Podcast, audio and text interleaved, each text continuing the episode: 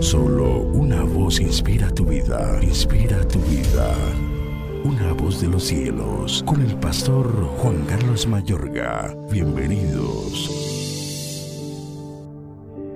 Conoció a Adán, a su mujer Eva, la cual concibió y dio a luz a Caín, y dijo, por voluntad de Jehová he adquirido varón. Después dio a luz a su hermano Abel, y Abel fue pastor de ovejas y Caín fue labrador de la tierra. Y aconteció andando el tiempo que Caín trajo del fruto de la tierra una ofrenda a Jehová. Y Abel trajo también de los primogénitos de sus ovejas, de lo más gordo de ellas. Y miró Jehová con agrado a Abel y a su ofrenda, pero no miró con agrado a Caín y a la ofrenda suya. Y se ensañó Caín en gran manera y decayó su semblante. Génesis 4, 1 al 5. Los hijos del diablo odian los hijos de Dios.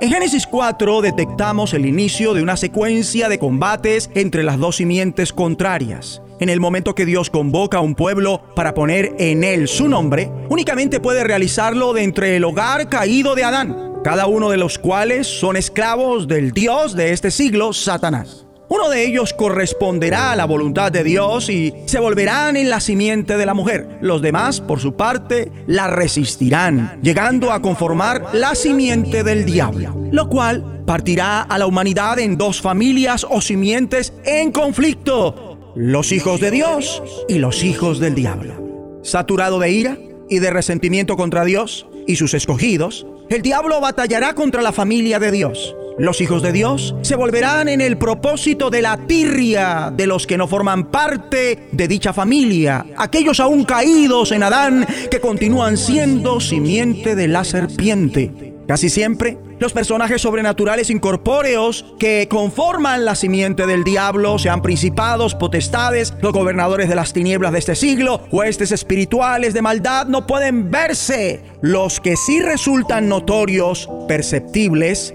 son las personas por medio de las cuales ellos obran. En Génesis 4, Caín se muestra como uno de esos hijos de desobediencia el inicio de la cadena maligna de la simiente del diablo. Satanás ejecutará guerra contra los primeros santos del Señor a través de su simiente, en este caso de Caín. Por eso empezamos por él. Especificado de esa forma la recíproca rivalidad porque en tales narraciones el conflicto es más de parte de los hijos de la serpiente que al revés. Casi siempre es producto de una respuesta contraria de la simiente humana de Satanás a la forma de vida agradable a Dios que distingue a la simiente también humana de la mujer. La vida que agrada a Dios de la familia de la fe despierta envidia, celos, rabia y oposición por parte de las personas malignas, sentimientos que pueden llegar a transformarse en un aborrecimiento abierto y manifiesto. La simiente, es decir, la posteridad de los que agradan a Dios, tiene que padecer y morir casi siempre a manos de la descendencia injusta. Esto es, ni más ni menos, lo que ocurrió en el suceso que nos atañe. Caín y Abel bien podrían verse como los primeros agentes de las dos simientes en conflicto que enseña Dios en Génesis 3:15. Caín de la serpiente y Abel de la mujer. Luego de la caída, nuestros primeros padres probaron ser un matrimonio temeroso de Dios. De sus tres hijos, dos cuyos nombres figuran en Génesis 4 y capítulo 5, Caminaron claramente en la fe de aquellos. Eva con alegría, luego de dar a luz a su hijo mayor, Caín profirió, por voluntad de Jehová he adquirido varón. En esta exclamación hay tanto gratitud como alabanza.